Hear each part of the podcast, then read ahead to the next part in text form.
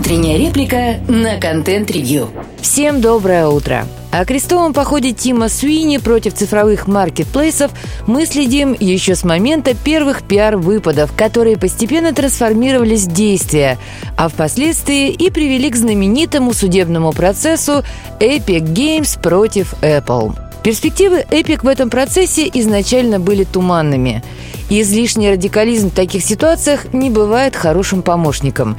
И вместе с тем было понятно, что это базовый тренд, несмотря на стремление владельцев платформ его остановить или даже развернуть. Текущая бизнес-модель предполагает контроль всех продаж приложений, а тем паче и вообще всех платежей и получение доли с каждой транзакции. Такая схема позволяет многое предоставлять бесплатно.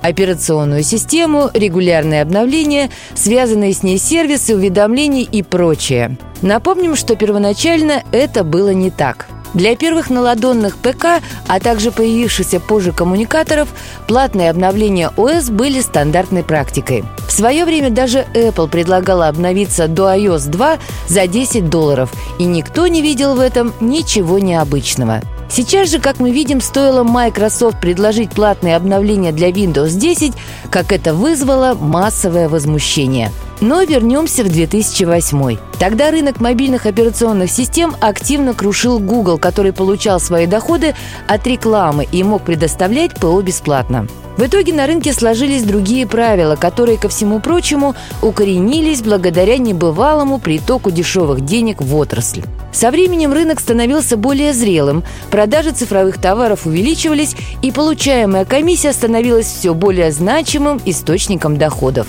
Росло и число желающих как-то уменьшить эти платежи в сторону владельцев платформ. Это желание подтолкнуло Тима Свини начать свой поход.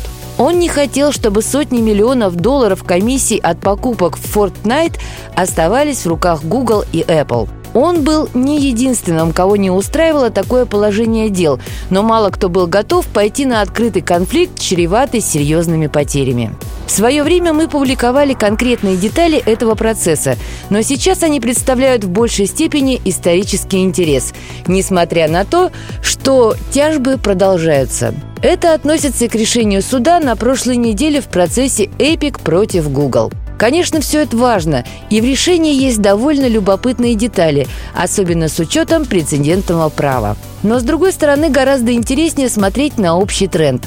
Он заключается в том, что существующая модель не устраивает критически значимое число игроков – а значит, перемены неизбежны, как бы ни старались их затормозить корпоративные юристы. И в корпорациях прекрасно это понимают. Поэтому помимо торможения этого процесса разрабатываются и новые схемы работы. Что-то подобное мы уже видим в вопросах, связанных с так называемым правом на ремонт. Напомним, о чем идет речь. Появилось требование обеспечить более высокий уровень ремонта пригодности и возможность осуществления работ сторонними мастерскими. Процесс также затягивается. Идет постоянное оспаривание тех или иных деталей законопроектов и требований регуляторов. Одновременно с этим предлагаемые схемы ремонта выстраиваются так, чтобы сохранить прибыль производителя и возложить дополнительные расходы на ремонтные мастерские. Более того, фактически контроль за компонентами ужесточается, маркировочных чипов становится все больше. Разумеется, это делается исключительно для блага потребителя, чтобы повысить качество ремонта и никак не иначе. Что-то подобное готовится и в программной части. Можно ожидать различные махинации с системными библиотеками и цифровыми подписями, смену политики обновления системы, заградительные тарифы на пуш-уведомления и тому подобное. Но это все же больше тактические ходы для того, чтобы замедлить процесс. В более долгосрочной перспективе мы видим желание создать более интегрированные закрытые экосистемы, доступ к которым будет продаваться по подписочной модели. А в качестве УТП таких экосистем, разумеется, сейчас все надежды возлагаются на AI-ассистенты и сервисы.